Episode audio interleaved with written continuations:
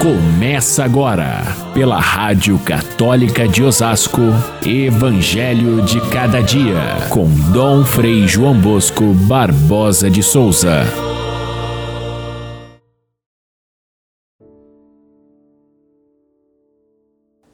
Jesus começou a falar com o povo, com as multidões, a respeito de João Batista.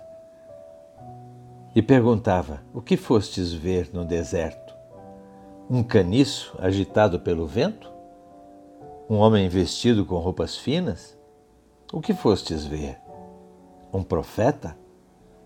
Sim, eu vos afirmo, e alguém que é mais do que um profeta.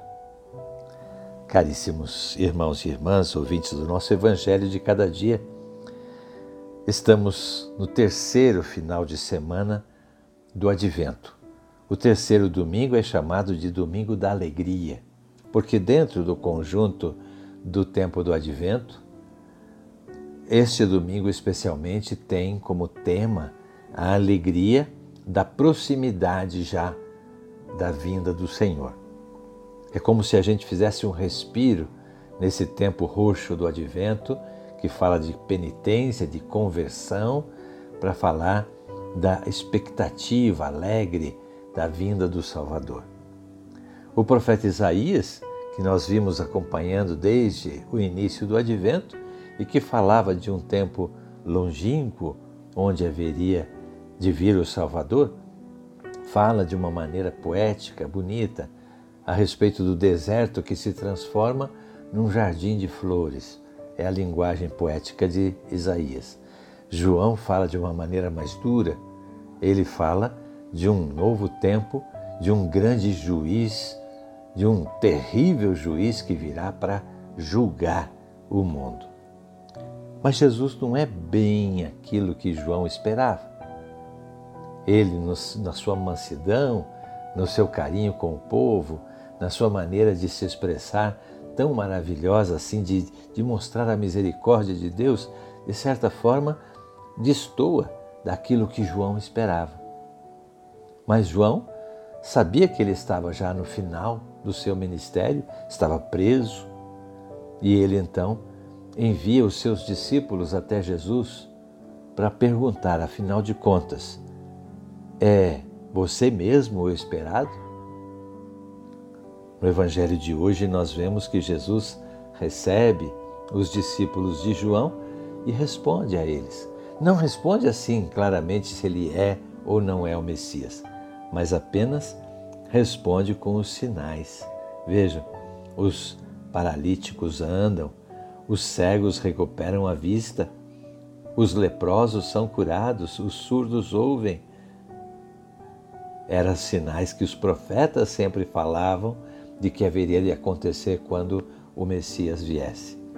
Mas Jesus acrescenta ainda algo mais do que os profetas diziam. Ele diz: os mortos ressuscitam e os pobres são evangelizados. Feliz aquele que não se escandaliza com essa figura do Messias que é Jesus. Porque os profetas antes chamavam, esperavam que o Messias viesse e fizesse tudo isso que Jesus veio fazer. Porém, Jesus o faz de maneira mais perfeita. Os fariseus se escandalizaram quando Jesus se aproximou dos pobres.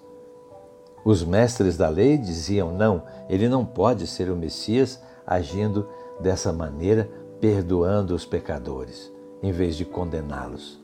Eles também esperavam, assim como João, que o Messias viesse como juiz, como castigador dos que estavam em pecado.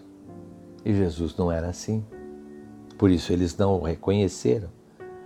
E Jesus diz exatamente aos discípulos: Felizes são vocês que não se escandalizam com o Messias dessa forma.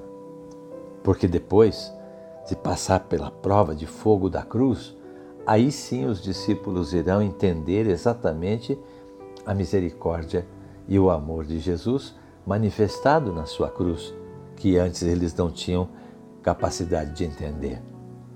Jesus falou diversas vezes com os discípulos que esse seria o seu final mas eles não aceitavam. só depois da cruz, só depois da vinda do Espírito Santo é que os discípulos irão entender plenamente. Aqui nós encontramos a dúvida de João e a resposta de Jesus. Ele é sim o Messias, porém de forma diferente. Vão dizer a João que os cegos veem, os surdos ouvem, os paralíticos andam. Nós precisamos fazer a mesma pergunta de João até hoje.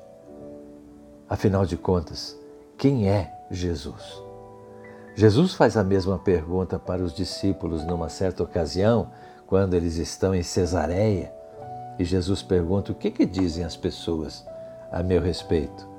E eles dizem que é um profeta, dizem que é João Batista, e Jesus vai mais além. E diz então: Pedro, tu és o Messias, o Filho de Deus. Esse passo precisa ser dado. É esse passo que pergunta João Batista. E ele então acolhe a resposta de Jesus e pode então terminar o seu ministério, como vai acontecer através da sua morte. Os seus discípulos, aquela multidão de discípulos de João Batista, irão encontrar em Jesus o Cordeiro de Deus que tira o pecado do mundo, mas sempre terá aqueles que não irão aceitar, aqueles que irão ficar para trás, não só no tempo de Jesus, mas em todos os tempos. Nos tempos de hoje, também tem aqueles que não aceitam Jesus dessa forma, o amigo dos pobres, aquele que ressuscita as pessoas, que reintegra as pessoas e não que condena. Tem muitos ainda presos no Antigo Testamento de Deus juiz.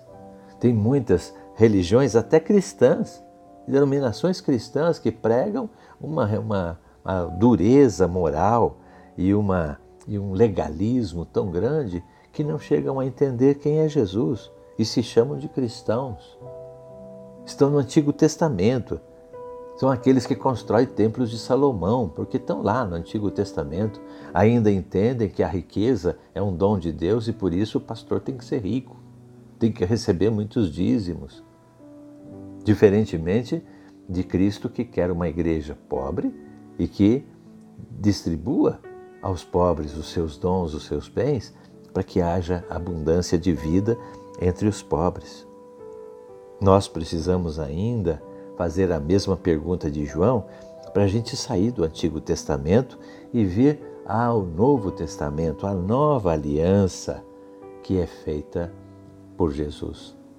Nos tempos de hoje, essa questão se traduz a respeito do Concílio Vaticano II, que fez com que a Igreja descesse do seu pedestal de hierarquia e passasse a ser povo de Deus. E tem muitos que não aceitam o concílio, preferem o tempo dos profetas do Antigo Testamento. Preferem o clericalismo, a disciplina rígida, a disciplina litúrgica, a cristandade perdida. É preciso, sim, ainda hoje, responder essa pergunta de João e acolher a resposta de Jesus, que diz que realmente ele veio para dar libertação aos pobres, para dar a vista àqueles que estão cegos pelo seu egoísmo, àqueles que estão paralíticos, incapazes de sair e de ir ao encontro do irmão, àqueles que estão surdos aos sinais dos tempos e por isso estão ainda presos na, no ranço do passado. É preciso ouvir a resposta de Jesus e perceber que João realmente não é um caniço agitado pelo vento, quer dizer, não é uma, uma coisa sem exigência. Tem exigência, João Batista, mas ele é grande profeta exatamente porque ele faz esse passo, ele anuncia o Cordeiro, ele faz com que a gente compreenda que o Messias, o Salvador, diferentemente do que aquilo que a gente espera muitas vezes, é aquele que traz realmente a salvação e por isso esse tempo de advento é tempo de esperança e de alegria. Domingo da alegria, tempo da gente partir de vez para a evangelização. Aliás, hoje é o dia em que todas as igrejas fazem a grande campanha da evangelização. A coleta de hoje é destinada para esse fim. Passamos nós também esse gesto de oferecer a, a, na igreja onde participamos a nossa contribuição, que será levada para as grandes obras de evangelização da igreja no Brasil inteiro. Campanha da evangelização é para que todos nós sejamos evangelizadores, também ajudando aqueles que fazem a evangelização. Fiquem todos com Deus. Até amanhã, se Deus quiser.